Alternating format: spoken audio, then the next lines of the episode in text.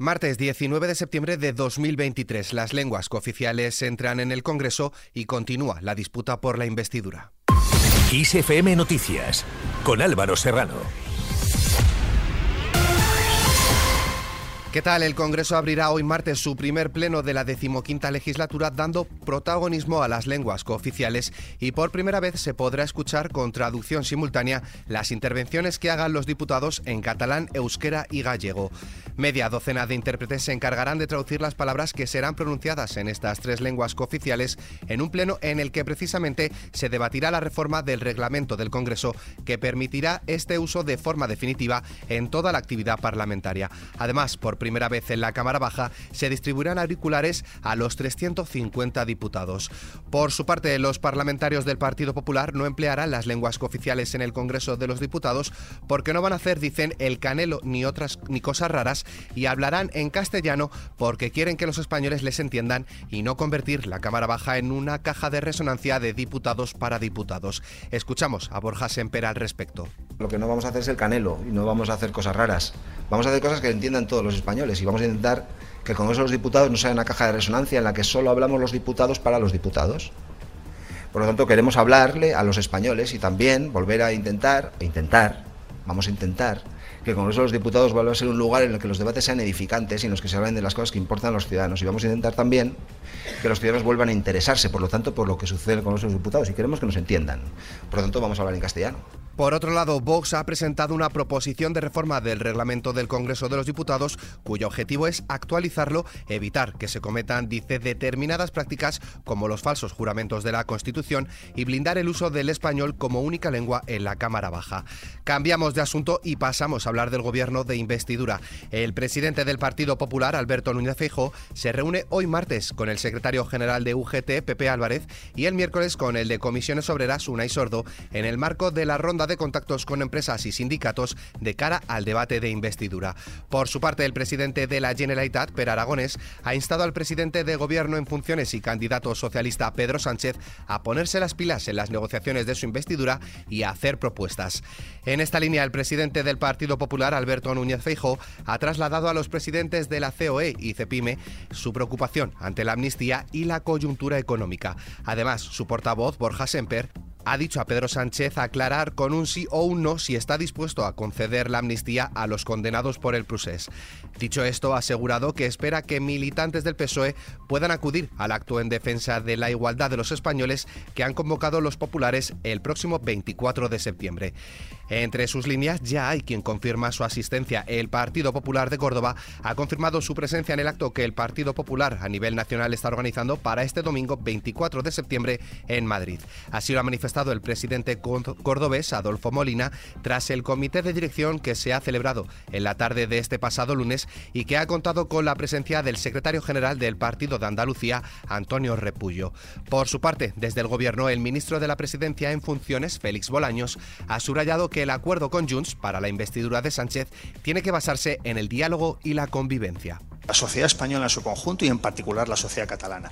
Diálogo, convivencia, acuerdos entre diferentes, mirar al futuro, progreso, superar la tensión insoportable del año 2017. Esas son las claves de cualquier acuerdo que tenga que ver con Cataluña. En eso, en el acuerdo, en el pacto, en el diálogo, está el Partido Socialista, lo ha estado siempre y lo seguirá estando como garantía que somos de la convivencia en Cataluña y en toda España. Bolaños ha asegurado que las conversaciones para la negociación de la investidura serán siempre discretas y que si se llega a un acuerdo ya se hará público. También ha aprovechado para recordar que Feijó se presentará el próximo 26 de septiembre a una investidura de mentira. El problema del señor Feijó, del líder provisional del Partido Popular, no es haber forzado una investidura de mentira o no es no tener apoyos para conseguirla. Su problema realmente es que no tiene proyecto para España, que todo su proyecto es crispar, es derogar, es enfrentar, es generar odio entre españoles y por tanto, afortunadamente, queda cada día menos para que esa investidura de mentira del señor Feijó pase y empecemos a hablar de la investidura de verdad, que es la de Pedro Sánchez. Más asuntos. La Audiencia Nacional reanuda hoy martes el juicio al expresidente de la Generalitat Valenciana, Francisco Camps, y a más de una veintena de acusados por presuntas adjudicaciones irregulares a la trama Gürtel, en una semana en la que declararán los últimos testigos y el inspector que dirigió las pesquisas del caso. Por otro lado, el exalcalde de Barcelona y candidato de Junts el pasado mes de mayo, Xavier Trías, ha dicho que el PSOE estuvo detrás del golpe de Estado del 23 de febrero de 1981 para frenar el desarrollo autonómico autonómico. Home, jo crec que els socialistes estaven darrere. Sí? Del 23F? Oh, i, tant. I tant. En respuesta, el ministro de Presidencia y Relaciones con las Cortes, Félix Bolaños, ha señalado que estas declaraciones no tienen ninguna base histórica ni fáctica.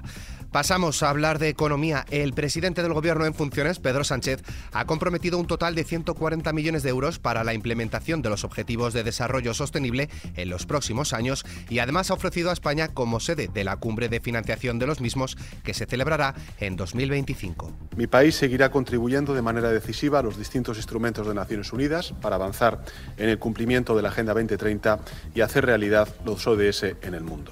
Hemos eh, dotado de una nueva ley de cooperación internacional en que nos comprometemos a dedicar el 0,7% de nuestra renta nacional bruta a la ayuda oficial al desarrollo en el año 2030 y además durante el periodo 2024-2027 realizaremos nuevas aportaciones financieras.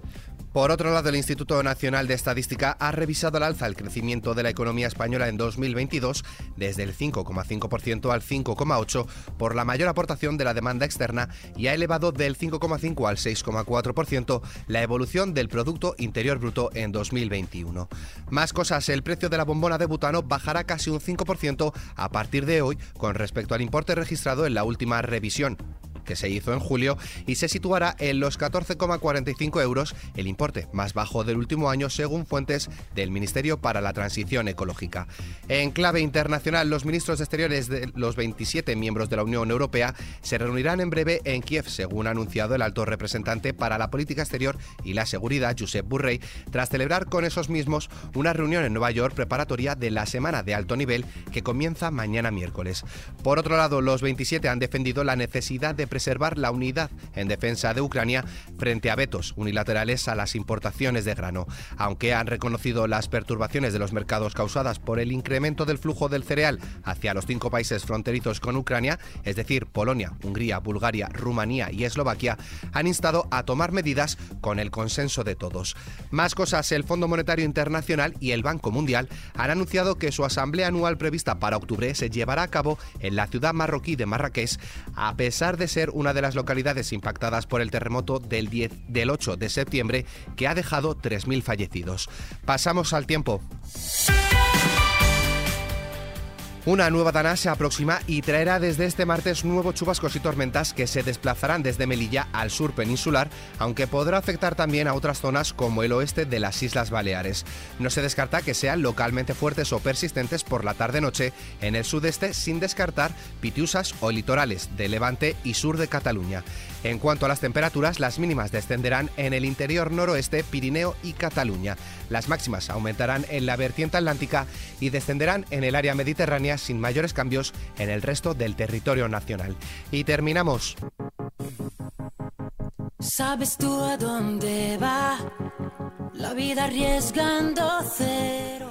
Tras cinco años sin producto nuevo, Laura Pausini ha anunciado a través de sus redes sociales que el próximo 27 de octubre se pondrá a la venta su esperado nuevo álbum de estudio, un trabajo titulado Almas Paralelas.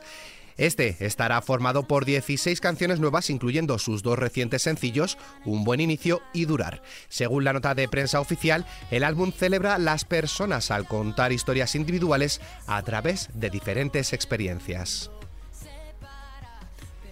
Con esta noticia, la cual podéis ampliar en nuestra web xfm.es, nos despedimos, pero la información continúa puntual en los boletines de XFM y como siempre ampliada aquí en nuestro podcast XFM Noticias. Con Susana León en la realización, un saludo de Álvaro Serrano, que tengáis muy buen día. Cuando mi cara, copa que se